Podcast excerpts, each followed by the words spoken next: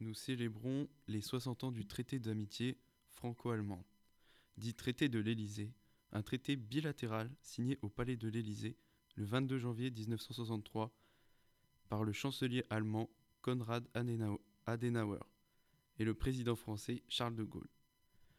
Cet accord, socle fondamental de la construction européenne, fixait le cadre d'une coopération entre l'Allemagne et la France dans de nombreux domaines.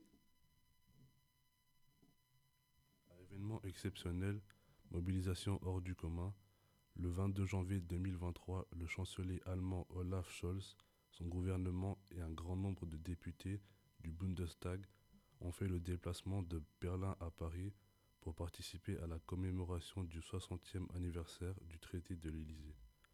Selon une enquête, les Allemands et les Français partagent à une très large majorité l'idée qu'un moteur franco-allemand est nécessaire pour l'Europe.